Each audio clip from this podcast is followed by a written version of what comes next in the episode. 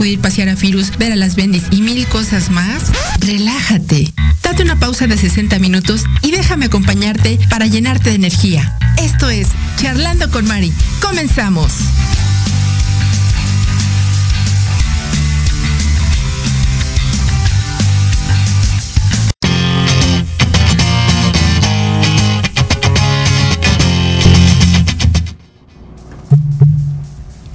Hola, muy buenos días. ¿Cómo estamos? Aquí en Charlando con Mari. Y hoy tenemos un programa maravilloso con una invitada genial. La licenciada, bueno, doctora Denise Gutiérrez, que es especialista en psicología de pareja, terapia personal. Y pues bueno, nos va a platicar sobre ¿Qué tema, mi querido Said? Tenemos las heridas de humillación. Por cierto, ¿qué tal? Muy buenos días. ¿Cómo están? Soy Said Heiron y esta ciudad caótica, caótica de verdad. Pero bueno, aparte del calor, que está siendo increíble allá afuera, pues bueno, pero ya estamos aquí. Ya estamos aquí y nuestro tema con nuestra querida psicóloga es heridas de humillación. Sí, hola, buen día, bienvenidos. Este, recordemos, hacer como un- una recapitulación, ¿no? De que estamos eh, viajando por las cinco heridas del ser humano o las Así heridas es. universales que no nos permiten ser nosotros mismos, nuestra Así es. esencia, ¿sí? Entonces, ¿se acuerdan cuál fue la primera? Sí. ¿Cuál fue la primera? heridas, La herida la herida del abandono. del rechazo. Del rechazo, perdón. Y la segunda, rechazo, donde te recuerdas ahí que no llegaste al programa o que Es no cierto. estuviste, fue la del abandono. Y el día de hoy vamos a ver la herida de la humillación. De la humillación, que es y recordemos que hay cinco en total. Entonces quedaría pendiente la de la injusticia, ¿sí? Y la de la traición. Pero bueno, eso las vemos después. Hoy nos vamos a enfocar en la humillación. A ver, ¿alguno de ustedes que nos están escuchando, que estamos aquí en cabina, se han sentido humillados? O la otra, para ser súper francos y honestos con nosotros mismos, hemos con nuestro lenguaje, ya sea verbal, no verbal, con una mirada, sí, con una frase, hemos humillado a alguien. A ver, ¿cómo vamos ahí, Gustavo y Said? Sí. ¿Se han sentido ustedes humillados o han humillado a alguien? Pues yo creo que ambas cosas, eh, perdón. Ok. Eh, en mi caso, como yo, Gustavo de Anda, por cierto, no dije mi nombre, qué tarugo. Este, no. Eh, sí, yo creo que en, el caso de, yo creo que cualquier persona se ha sentido humillado y ha humillado. Nunca nos ha faltado eso, eso de repente que llegamos a algún lugar o hacemos algún comentario que a veces ni, ni siquiera nos damos cuenta y estamos humillando a una persona, la estamos minimizando. Eso es un factor de humillación.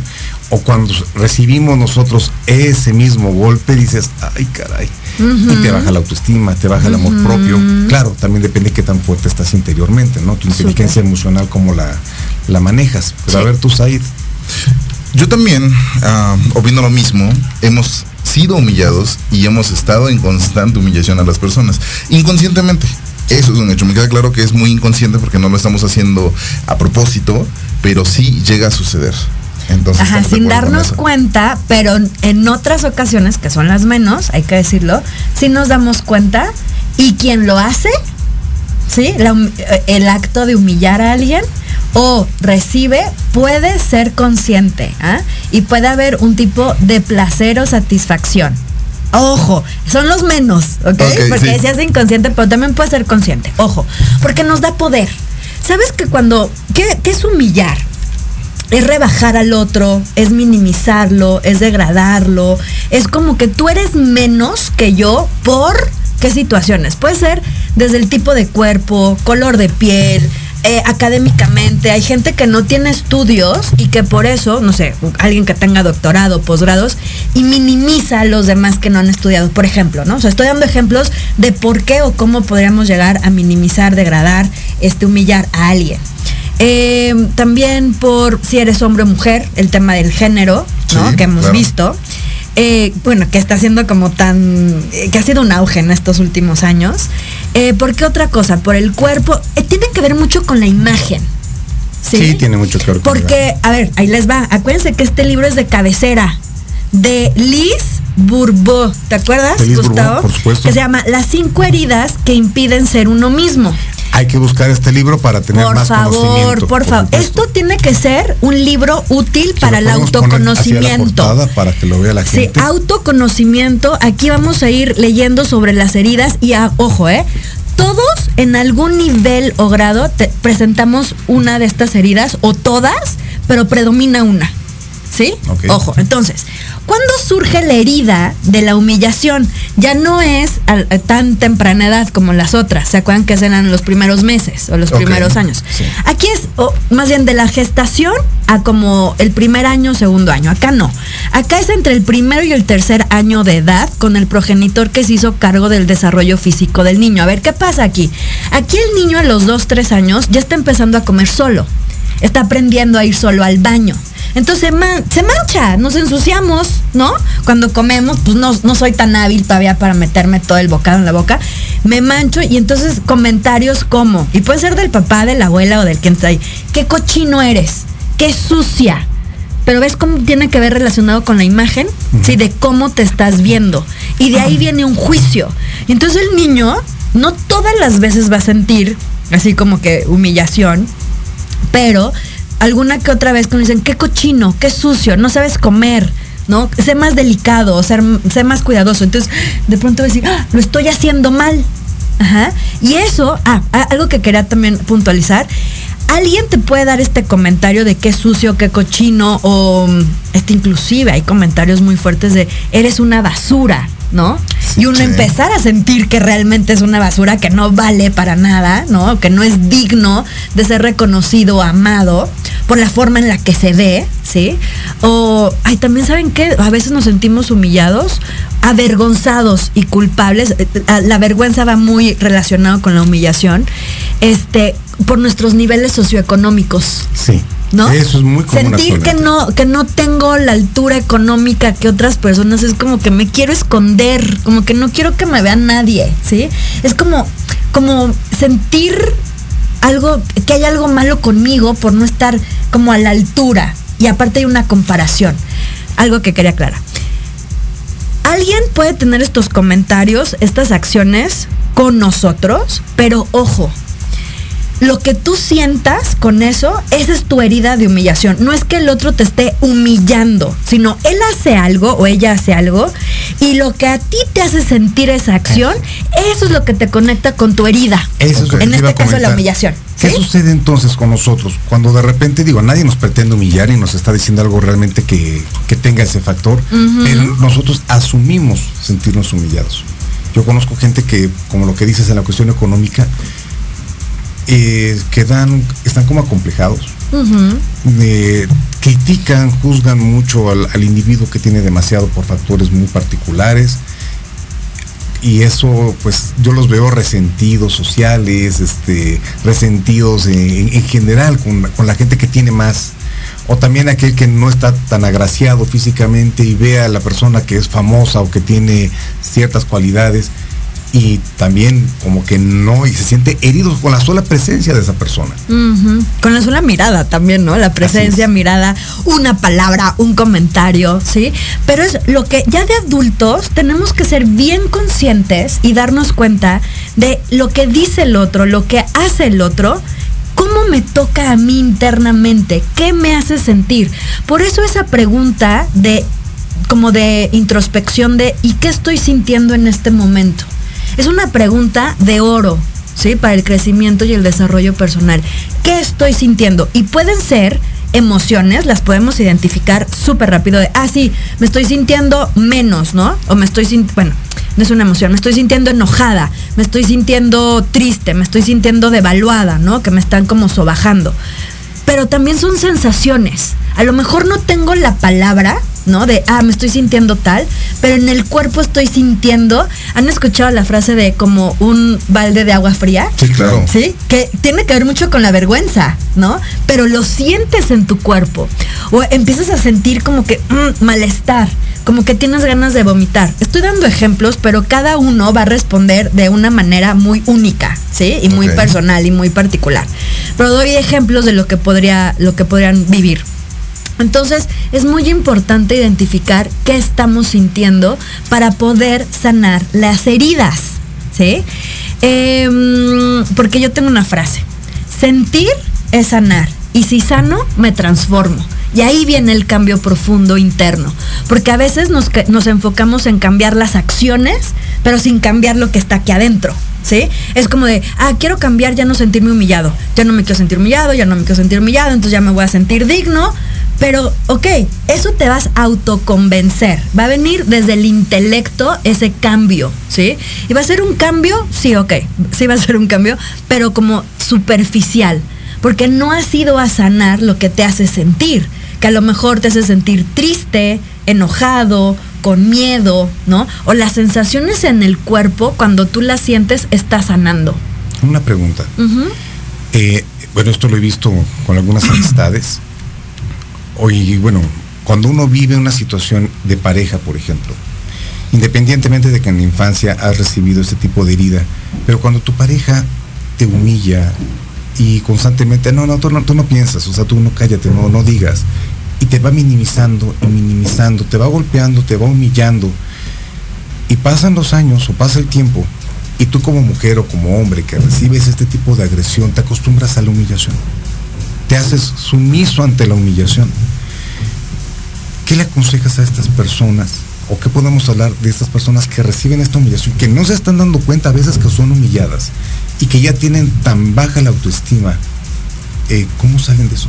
¿Cómo hacerse conscientes? La verdad es que mm, eh, primero hay que conectarse con lo que están sintiendo. Regresar mucho la atención al cuerpo. ¿Qué estoy sintiendo en el cuerpo? Porque cuando nos acostumbramos, lo normalizamos y llevamos ya 5, 10, 15 años, 20 años con la misma dinámica, pasa lo que tú dices. O sea, de pronto ya ni siquiera me estoy dando cuenta de lo que estoy recibiendo. Y vives apagado totalmente. Y son, y son heridas del alma. Heridas o sea, Yo creo que esa sería como que la sexta, ¿no? sí. Bueno, yo creo que todas en su profundidad pueden ser heridas del alma. O sea, el rechazo, el abandono, la humillación, la injusticia y la traición. Pero eh, conecta contigo y lo que hablábamos hace rato, Gustavo, hay que tomar conciencia de lo que estamos sintiendo, conciencia de enfermedad, conciencia de cómo estoy, conciencia de cómo te sientes, te gusta, te agrada, es placentero, sientes que te mereces otro, otro trato, ¿sí? Porque sabes que uno, te voy a decir lo que pasa a veces. Yo sé que no me lo merezco, yo sé que me la estoy pasando muy mal, o sea, lo siento. No es agradable recibir o sentir la humillación. No es una sensación agradable. Está vinculada con la vergüenza, con la culpabilidad, con el menosprecio, desprecio, ¿sí? Entonces no son sensaciones agradables, pero lo que pasa aquí es que no cuento con los recursos necesarios. Soy ignorante de lo que puedo hacer. Entonces busca ayuda.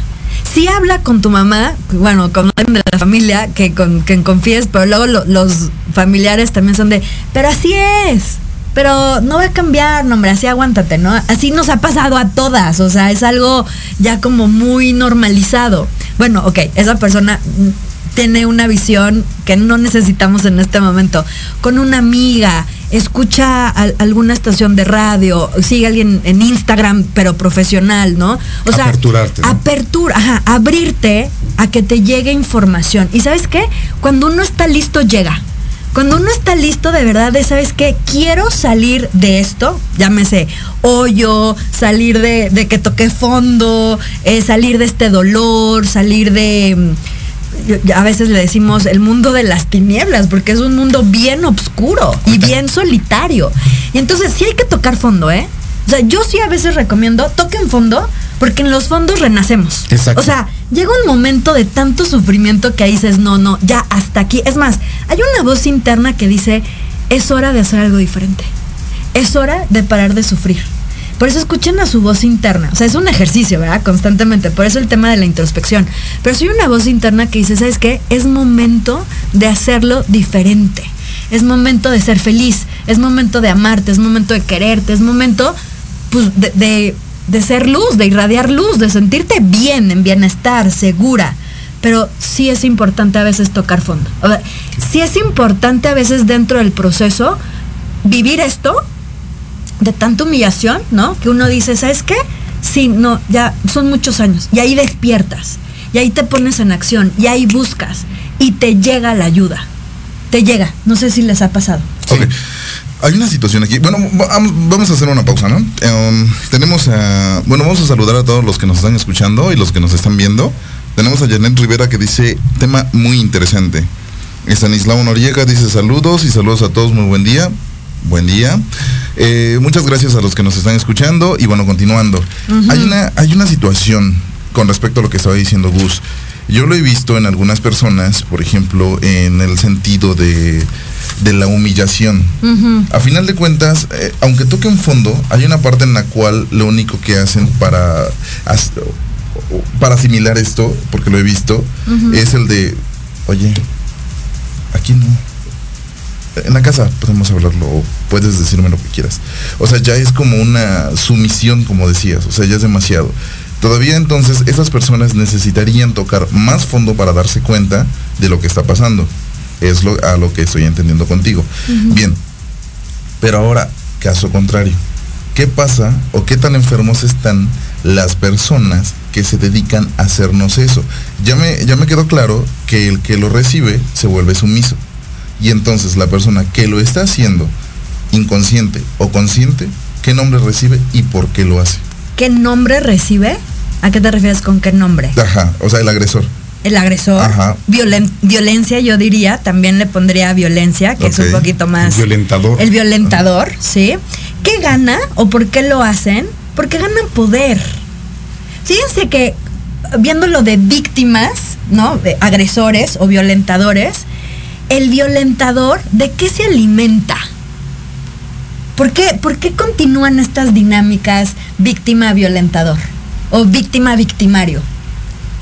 Claro, porque se cumple el ciclo. De yo te violento, tú te dejas y te vuelvo a violentar porque sé que ya te dominé. Ok, Sí. la víctima, para poder sanar su víctima, necesita tomar conciencia de que siente miedo y poder sanarlo, ¿sí? Porque el victimario, ¿de qué se alimenta? Del Del miedo, miedo claro. de esa persona. Y mientras más miedo tú tengas, ¿sí? Y descontrolado, desbordado, más va a fortalecerse este victimario. Y se alimenta y se empodera. Pero es un poder fa- falso.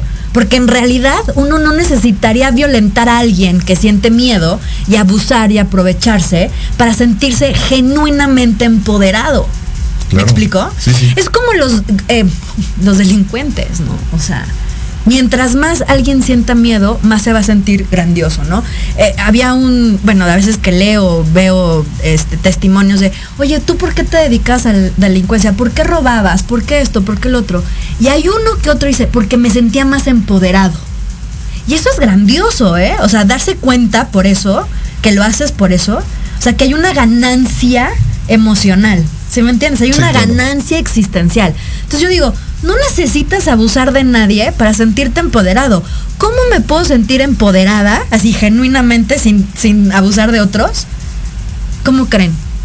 ¿Se han puesto a pensar? No. ¿Cómo me puedo sentir empoderado sin abusar del otro? Me voy a sentir empoderado, por ejemplo, cuando hay congruencia conmigo. Cuando yo lo que pienso, lo que digo y lo que actúo, hay una línea, hay una sincronía, hay una alin- alineación, ¿sí? La congruencia. La congruencia. Otra cosa que me va a ayudar a empoderarme que cuando yo elijo, ejemplo, eh, yo sé que no puedo comer muchos carbohidratos porque tengo hipoglucemia, porque me, me sientan mal. Déjate tú el peso, me sientan mal, ¿sí? Entonces a la hora de comer y elegir entre pizza o ensalada, esa elección, yo sé que puedo elegir cualquiera de las dos. Sí, claro. Porque somos, tenemos libre albedrío. Pero cuando yo elijo la ensalada, digo, "Ah, bien, Denise, bien, por tu salud. Ahí te empoderas. Eligiendo lo que te hace sentir bien, lo que suma tu bienestar, ¿sí?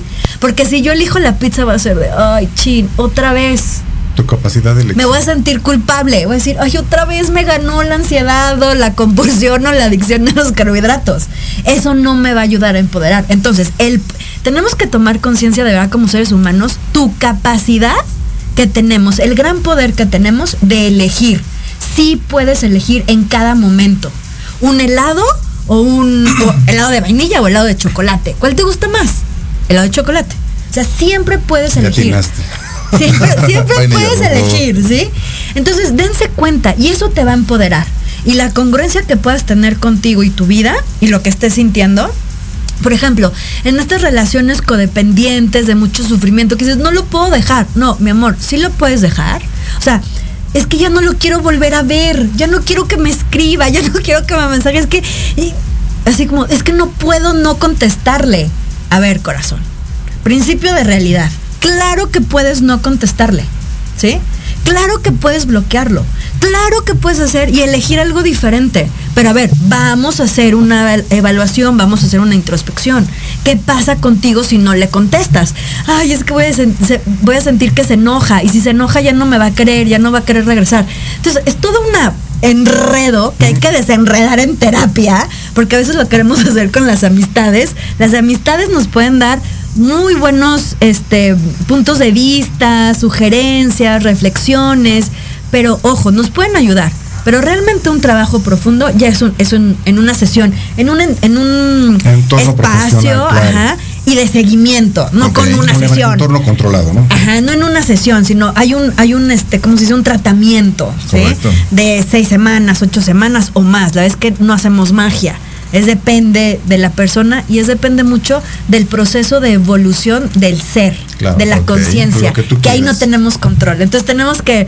Ah, e-, es, ¿Cuántas veces nos pasa eso de que nosotros tenemos la idea de solucionar un conflicto, pero interiormente no estamos convencidos al 100%, y de, la aceptación del conflicto. Y eso nos lleva también a retrasarlo.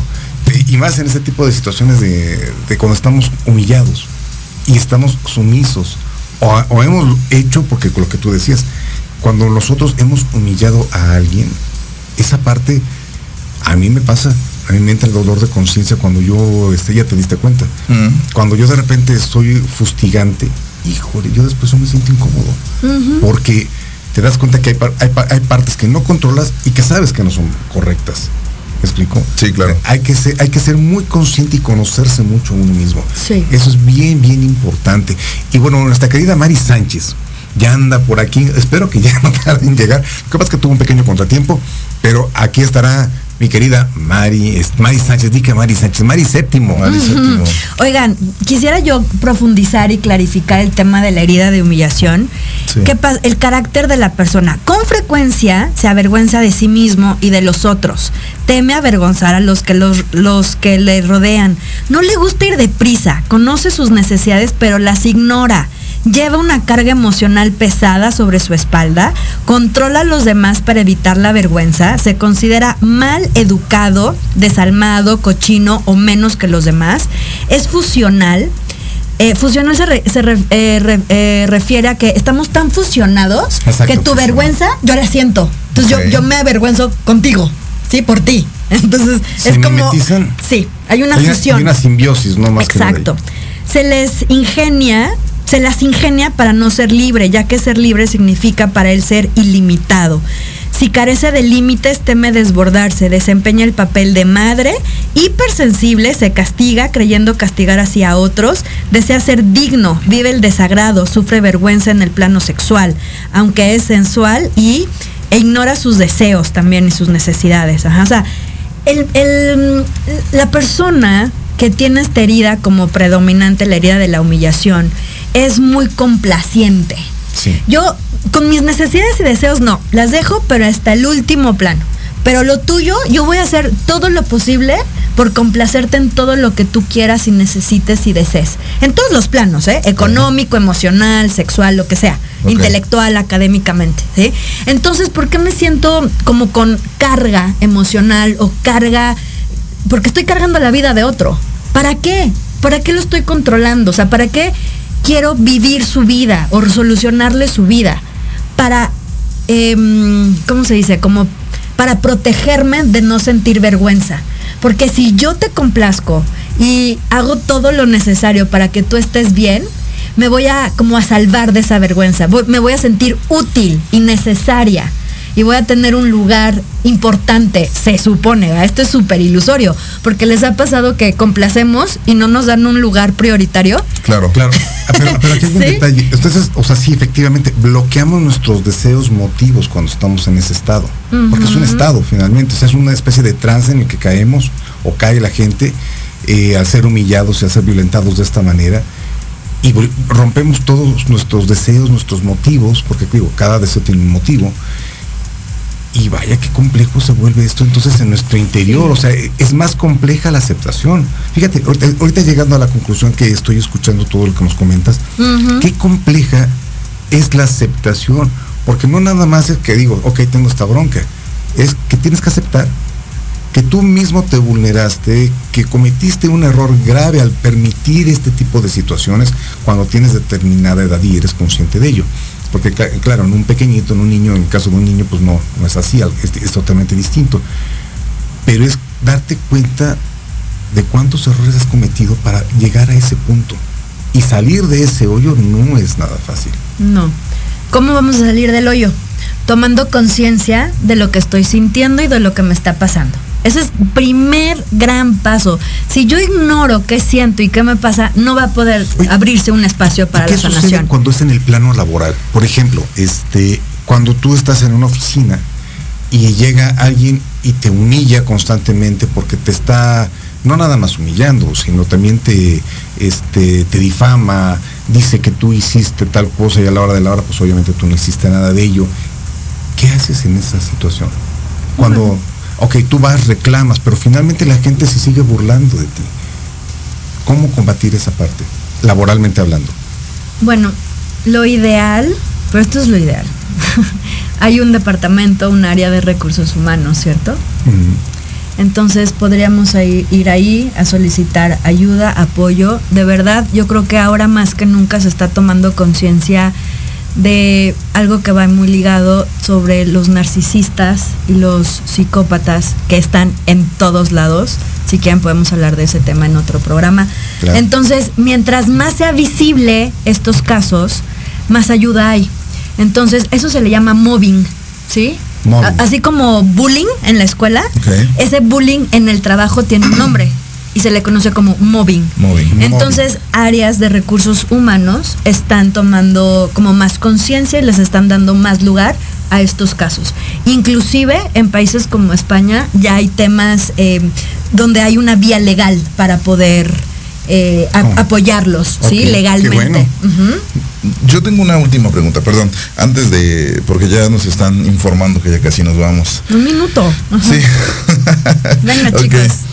Nada más, eh, igual y nos los puedes contestar en las redes sociales. ¿Qué pasa cuando en una familia, en una casa, eh, no sé si esto puede ser también parte de la herida de la humillación, resulta que la esposa y el esposo trabajan, ambos trabajan, ambos tienen un periodo de, trabajo muy intenso, pero la esposa llega a dormir, el esposo se dedica a hacer el aseo de la casa, lava los trastes, lava la ropa, lava todo, la esposa se justifica diciendo que tiene mucho sueño, que ha trabajado, se pelean, constantemente empiezan a discutir y terminan peleándose por cualquier motivito, ¿no? O sea, por cualquier motivo y resulta que a final de cuentas el esposo dice, bueno, pues ya que yo tengo que hacerlo o sea, tengo que terminar de barrer, tengo que terminar de trapear, tengo que tener mi casa limpia, tengo que tener la ropa limpia, tengo que plancharle la ropa, porque si no mañana este, no, va a pasar. O sea, no lo voy a hacer. ¿Nos puedes contestar eso en redes sociales? ¿Qué es lo que pasa? Ok, chicos, les contestaré en, redes, en redes sociales. Gracias. le decía este, mi querido Said haciéndole señas para no interrumpirlo. Este, si nos puedes ver los, comentarios de, las personas que nos están escuchando, si eres tan amable, mi querido Said. Ok. Eh, Isis del Mar dice, ¿por qué el violentador se fortalece? Creo que ya lo habíamos hablado, ya no los habías dicho. Y Janet Rivera dice, claro, deben tocar fondo, tocan fondo porque no se dan cuenta de que viven violentados. Ellos ven su vida normal y piensan que eso les toca vivir. Y sí, necesitan tocar fondo para darse cuenta que necesitan ayuda para sanar. Parte del proceso de sanación es tocar fondo, ¿ok? No hay que verlo como algo malo, es parte del proceso. Correcto. Un saludo muy grande, mi querida Jenny Rivera, igual a ti, mi queridísima Isis del Mar, bellísima también. Y a Stanislao, y bueno, a todas las personas que nos están escuchando, muchas gracias. Saida, adelante. Chicos, pues que creen, ya nos tenemos que ir porque ya. Jimmy, ¿es en serio? ya nos están Dios bendito, bueno. Pues como diría mi querida este, Mari Sánchez, que no ha alcanzado a llegar a séptimo el carro. Ay, Dios bendito, María, séptimo. Hoy, hoy sí, como que no me, este, no me concentré en los nombres. Ok. Gracias. Nos Hasta vemos. Redes sociales rapidísimo. Denis Gutiérrez Vicencio. Said Viajero en todas las redes sociales. Gustavo de Anda igualmente. Nos estamos viendo. Hasta la próxima. Hasta luego.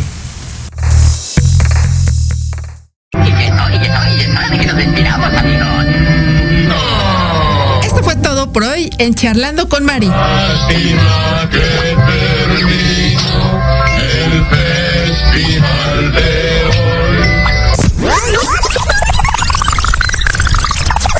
Sígueme en mis redes sociales, Facebook, Instagram y Anchor como Charlando con Mari. Recuerda, nos escuchamos el próximo sábado para más charlas y entretenimiento. Aquí, el café no se cobra, yo invito. A través de Proyecto Radio MX, la estación con sentido social.